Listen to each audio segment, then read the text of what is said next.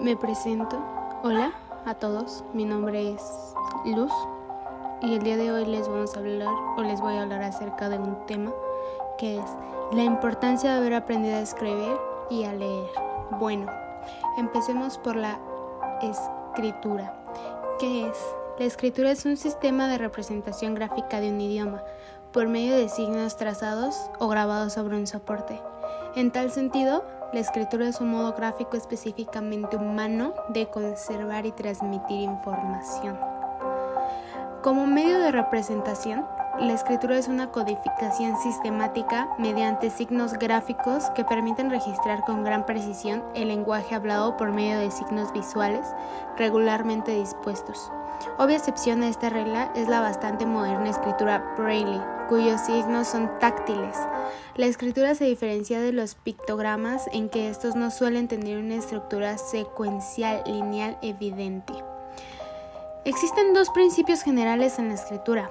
Por un lado, la representación mediante logogramas que pueden representar conceptos o campos semánticos. Y por otro lado, la codificación mediante grafemas, que representan sonidos o grupos de sonidos. Las escrituras egipcia y china combinan ambos tipos de principio, mientras que la escritura en alfabeto latino son puramente grafémicas.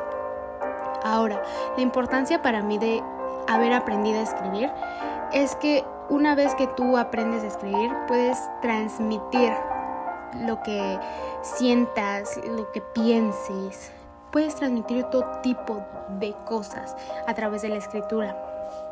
Pero ¿qué va más allá? Mm, el leer. Para que podamos entender algo, necesitamos leer, porque si no lo leemos nunca vamos a entender de qué nos están hablando o qué nos quieren dar a entender. La lectura es un proceso en el que un individuo conoce cierta información mediante el lenguaje visual o escrito. El lector se enfrenta a ciertas palabras, números o símbolos, los traduce en información dentro de su mente, los decodifica y aprende. Eso es la lectura, eso es el leer, el entender.